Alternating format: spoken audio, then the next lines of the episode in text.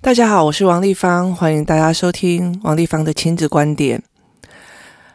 呃，我们今天来讲一下说，说大部分的父母哦，会帮孩子找情绪的理由。那我们来想看看哦，如果你今天很生气你自己的妈妈，或者是你很生气你自己的老公，完全忘记今天是你的生日，然后你就在那边生闷气的时候。然后你老公还会走过来说：“诶，是生理期快来了吗？你会不会爆炸？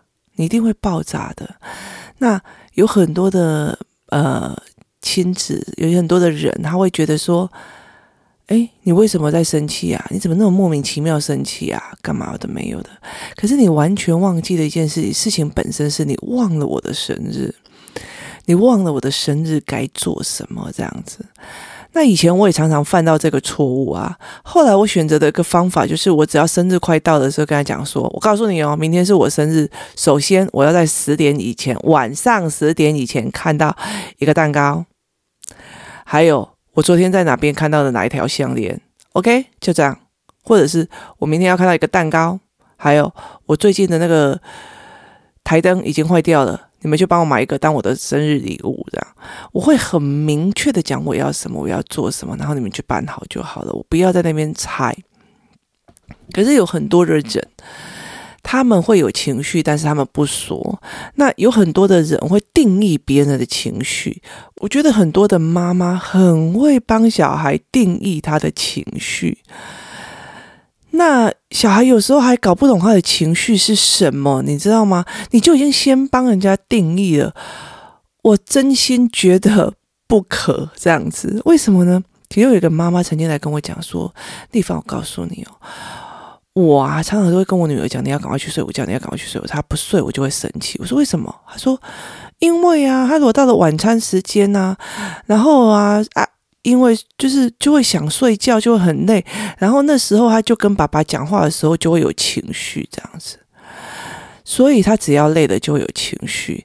那我那当下就不行了，那我就问他说：“你是怎么推论的？”他说：“因为我觉得每次只要他别人没有睡午觉哦，他就很容易下午晚上的时候跟爸爸顶嘴这样子。”那我就讲了一句，我就讲了一件事情说：“好，如果有一天。”你的爸、你的老公带着你的孩子去环岛，环岛了三天还是四天？哦，那只有你一个人在家里，你觉天哪，好棒哦，有一个自己可以放松的时候。好，这个时候你想想看哦，我决定了，我要把没有看的韩剧从头看到尾，或者是我要把没有看到的呃宫廷剧看到尾，八十六集。你知道吗？我疯狂的开始看，一直看，然后甚至不眠不夜的一直看这样子。然后你已经好几天没有睡觉，然后你还在一直看。好，这个时候因为你太累了，你会忽然一个人发飙，把其他的东西都摔一摔、打一打、弄一弄，然后才心情舒畅嘛？说不会啊，为什么会？对，所以累不是发脾气的原因。他只是累而导致忍受度比较低。那他平常在忍受什么？了解意思吗？他平常在忍受什么？例如说，像我们家小孩就没有办法忍受爸爸有时候没有拿公筷。那心情好的时候就算了，心情不好的时候，他就觉得你为什么要这样子？这样很恶心呢？你理解的意思吗？那他们就会觉得这样没有办法接受。那尤其是小孩子，他们已经很习惯了用公筷夹。那你因为我觉得有些老人家哦，他们在吃东西真的很恶心，就是他们很习惯夹的东西以后去。把自己筷子拿到自己的嘴巴里面吃一下，然后舔一下那个酱，然后再继续拿，再去再去弄东西，你知道？我只要看到同桌有这样的长辈哦，我接下来就不会动筷子，就是我就会尽量就说，啊，我吃饱了我就跑了，不然就是喝喝汤，因为汤一定会有公用的汤匙。就一直狂喝汤这样子。可是他们平常在忍受什么？心情好的时候，或者是精神比较好的时候，忍受度比较低。但原本四件事情是什么？可是当你去跟孩子讲说：“哦，那你你睡不好就会发飙，你睡不好吧？”你合理的他所有发飙的原因跟借口，你了解的意思吗？你今天如果我在工作上，我不可以因为说我今天精神不好，心情不好。所以我就发飙，开着火车去撞东西嘛？我不行啊！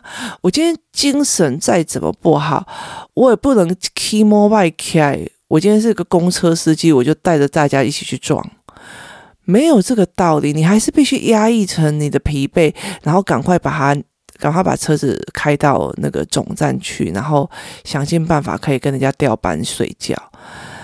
这个才是你必须有意识的去看到你的情绪跟你的累，因为你的忍容忍度比较低了。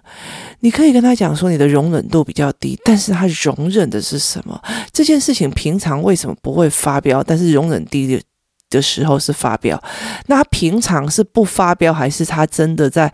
隐藏他自己的不舒服，我相信发飙出来跟隐藏不舒服都不是这个妈妈要的。那你为什么就跟他讲？因为你睡不饱就会生气，你了解的意思吗？那。如果这个孩子以后就是去跟人家相处的时候，他不知道怎么处理他自己的委屈，因为他讲不出来说爸爸那时候为什么让我生气，所以他也不会处理说这个人当初为什么那么生处理生气。那他只相信因为我没睡饱，所以我就生气了。遇到比较让他的男朋友，他就会觉得因为我没睡饱，所以我对你发飙很正常。可是他有没有别的朋友了？没有，他没有别的朋友，他会被人家讲他是公主病。那何必呢？就是情绪不要给他一个发飙的借口。你了解没？事情是可以的，你不可以动我的儿子，我会生气。你了解吗？所以其实像我的儿子，如果是就是打了姐姐，我就会很生气的跟他讲说，跟我说对不起。我不准任何人动我的宝贝，打我的宝贝，就算是你也是一样的。我会常常跟他这样子讲，我不会跟他讲说啊，弟弟就是想睡觉啊，弟弟现在就肚子饿在吃饭。不好意思，那不是一个借口，那不是你伤人的借口。你不能跟我讲，因为他情绪不好所以打人。换到十八岁，你可以跟他讲，因为他睡不好，情绪不好，所以他去杀人。没有这回事啊！杀人就是杀人呐、啊，你了解的意思吗？你不能把情绪不好变成一个杀人跟呃生气的一个合理化的借口，所以真的不要帮孩子的情绪找借口。有时候那个小孩子哦，不会借东西，手就过来，哎呀，不好意思哦，他刚没有睡午觉啊，不好意思哦，哎，他刚刚心情不好，哎，不好意思哦，他刚刚有起床气。有起床气是你打人的借口吗？是合理化化的吗？那不是，所以真的父母不要去为孩子的这些情绪哦找借口。那你自己想看看，如果你的孩子不是这样子的话，他听得多了这样的语言哦，你有想过很多的人，他的小孩就是小孩长大了之后，爸爸会很气啊。这个男生明明就要打你哦，那你还讲，哎呀，他可能今天工作有点累，他工作有点累，回来可以打我女儿。你了解意思吗？啊，可能在工作不如意，他工作不如意回来可以打我女儿哦，哪有这一回事啊？那我工作不如意，我可以打你吗？可以吧？那这逻辑不对，所以请你不要帮孩子的情绪找一个借口，而是就事论事来处理这个孩子的问题。好，那同样这个妈妈，你可以去问他。那他他平常在忍什么？是爸爸吃东西会喳喳喳喳喳喳喳喳喳，他没有办法压起来了。那我们就处理这一方面嘛。你有你的意思吗？你为什么要一直叫他要睡觉，然后去处理这个非事件本事的逻辑？这个东西不对，你没有这没有这一回事。那。你必须把那个逻辑观拉得非常的清楚，两件事情根本拉不在一起，你不能去把它弄成一个逻辑观。所以，妈妈们必须要去想一件事情是：这个孩子他发飙一定是有原因，他到底问题点出在哪里？他的情绪一定有个原因，问题点到底在哪里？我跟你讲，有情绪也有原因，没有情绪也有原因。没有情绪也并不一定就好，他也是有原因的。有些孩子会觉得，我这样做，我妈会生气。那。非常好玩的一件事情是，有一次工作室他在处理一件事情是，小孩一起去唱歌的时候，发现了小孩在唱歌的过程里面，有些人是嗨不起来，那你就会去觉得为什么这小孩嗨不起来？每个孩子有每个孩子不同的状况，有些小孩就会，后来我抓到的原因，就有的小孩他们在家里嗨起来玩起来的时候，就会跑得很快，就下就害妈妈被楼下的阿公骂。那他觉得我开心会妈妈会生会倒霉，所以他以为这个不不能开心，所以他没有办法把他了解一件事情。小孩在玩的时候，他有很多的呃影响方式，他会产生声音，他会产生噪音，他会分泌的快乐的因子，然后他也会跟人家有互动，他会跟人家他会开心的很。很很愉悦，他会晚上很好睡，但是他也晚上会喊鸣。你跟人家玩会产生各种不同的可能性，哪些是妈妈会在意，哪些不是在意，而不是你玩妈妈就会倒霉，你玩妈妈就会不开心，你开心妈妈就会被骂，你必须去。分解这些事情，去让小孩懂，他才知道哦，原来我妈不是不喜欢我开心，只是因为不喜欢其中神柜桃那个噪音会被楼下嘛，会在意那个，所以其实小孩的理解力是会有一个问题点的，那你必须去处理他原来去怎么样认知错误，或者他怎么去思维错误的这个问题。那工作室里面有很多的人，他会有很多的情绪的状况。例如说，有的小孩就会很气，说：“诶，我这里下棋下输了，然后我输输掉，他就会开始有发飙这样子。”那我就会跟他讲说：“OK 啊，如果都不能输赢，那你就一个人下。你要一个人下，还是要众多人下？”你了解吗？那你带他去看那种所谓的围棋比赛的时候，你去看，那所有人都在做围棋比赛，一定有输有赢。难道整个整个人全部是说来来来来，个人发了一个金牌，大家都是赢家？没有嘛，一定是有输有赢。你要认同有输有赢，你再下场去玩。而不是说，哎呀，这个他会输，他一定会很难过。那你也不需要教他一定要认输或去忍耐。我觉得台湾人很会教小孩，就说，哦，那你要忍啊，那你要自己长出力量啊，啊，久了就好了。不是诶，如果我输了，很难过哦，很气哦，真的很气哦。如果是我输了，我也会很气啊。来，我们来讲策略，下一次要怎么赢？我们哪里有问题？你要有一个复盘术。台湾很多东西他是没有这样子做的，例如说我输不起，我怎么样？所以有些小孩他们去踢足球，然后踢踢，然后被人家踢到肚子痛的要死，下一场去他那边一边抖，因为他很怕被再踢到。那或者是说他很怕输，那我问你。你就只是在叫他多练几场，多下场几场，然后让忍到后面就会好了，不是吗？你要开始去分析说，为什么这个人会先来做这件事情？那他是不是没有办法控制？他还是怎么样？或者是他这这这个这个人是足球场的不定时炸弹？那你怎么样防备？那我们下片下一次沙盘推演，你在脑袋里面有所谓的防水夹怎么关起来，你才有。办法去关掉那个防水夹门，你才可以防止别人对你的侵害。不是别人对你的侵害，你只要忍耐，但是你没有任何的方法，或者是下一次你就在那边抖抖抖抖，下一次拿着。这跟淹水是一样的，大台北市如果水那个溪流暴涨的时候，它你不可以永远都在担心溪水暴涨，你要开始想办法。如果现在是溪水暴涨，要怎么办？我们要不要建堤防？堤防要不要有水门？我们要不要疏浚？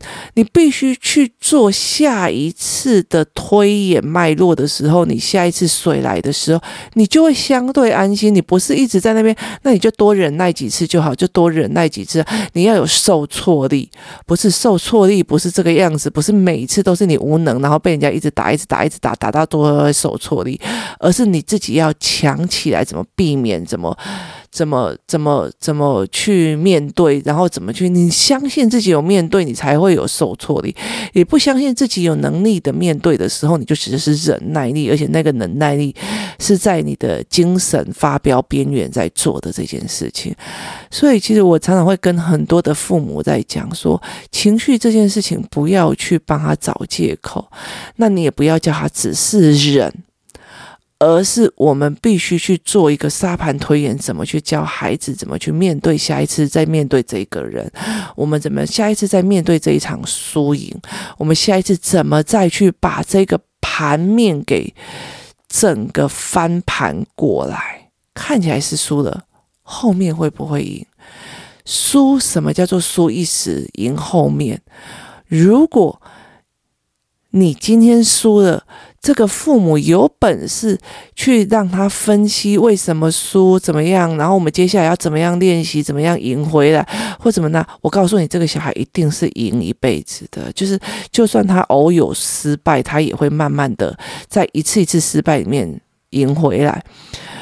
可是，如果你说，哎呀，这样子他会压力很大，他会输，他会很生气哦。哎，这样子他等一下输了以后他会生气哦。我跟你讲这一句话。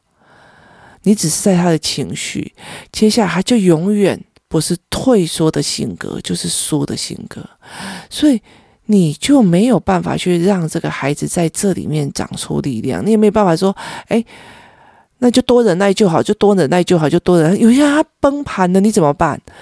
所以两方是不一样的，你的方法其实是必须要让这个孩子去思维哦，真的我很不喜欢输，那我下一次怎么赢？那妈妈，我们回去推演，那我们的步骤是什么？所以工作室里面有一个非常有有名的教案，就是我很多时候会拿出所谓的 TOC 表格，现在目前的状况是怎样？我要改变什么东西？那我有可能有。呃，A 到 Z 就有十一百种或这种方法，那我可能会有这种方法，我们脑筋急转弯把它方法弄出来。接下来可能性是什么？然后接下来是这些可能性，我有什么运用的方法可以改善？最后是施行细则要列出来，所以我去找出原因，然后我去找出可以应用的解决方法。接下来我去把它变成施行细则。那我才有办法去解决这件问题。这是在所有孩子失败、这孩子问问题的时候，遇到问题的时候，遇到因为某件事情产生情绪的时候，你必须去处理那所谓的造成他情绪的问题点，他怎么去看、怎么翻盘、怎么去做的一个非常重要的点。所以，不要帮你的孩子找一个借口。因为爱困啊，因为安暖，因为伊都惊输啊，一个自信心，他就是比较自傲啊，他就是呃比较没有办法承受得起呀，他的那个自傲感很重啊，他的自尊很强啊，就是拜托不要用这样子的东西去合理化他所有的情绪。而是教他在每一个有情绪的东西里面去看他在意的是什么，问题点在哪里，怎么样做施行细则，下次如何翻盘，这个才是你想要教小孩的。因为当他越练习越多的时候，他情绪的处理状况就更没有必要去有情绪了。记住一件事情，没有人是无缘无故有情绪的。也记住一件事情，很多事情不代表没情绪就没事，把事情解决出来。千万千万记住一件事情，所有的情绪都不要乱给借口。这样了解吗？尤其是固定性的情绪，这样才有办法去帮助这个孩子，在每一次看到更多的，他有更多的能力去遇到同样的事情，而不是在同样一件事情反复的生气。这是给大家今天的思维的模式。谢谢大家，我们明天见。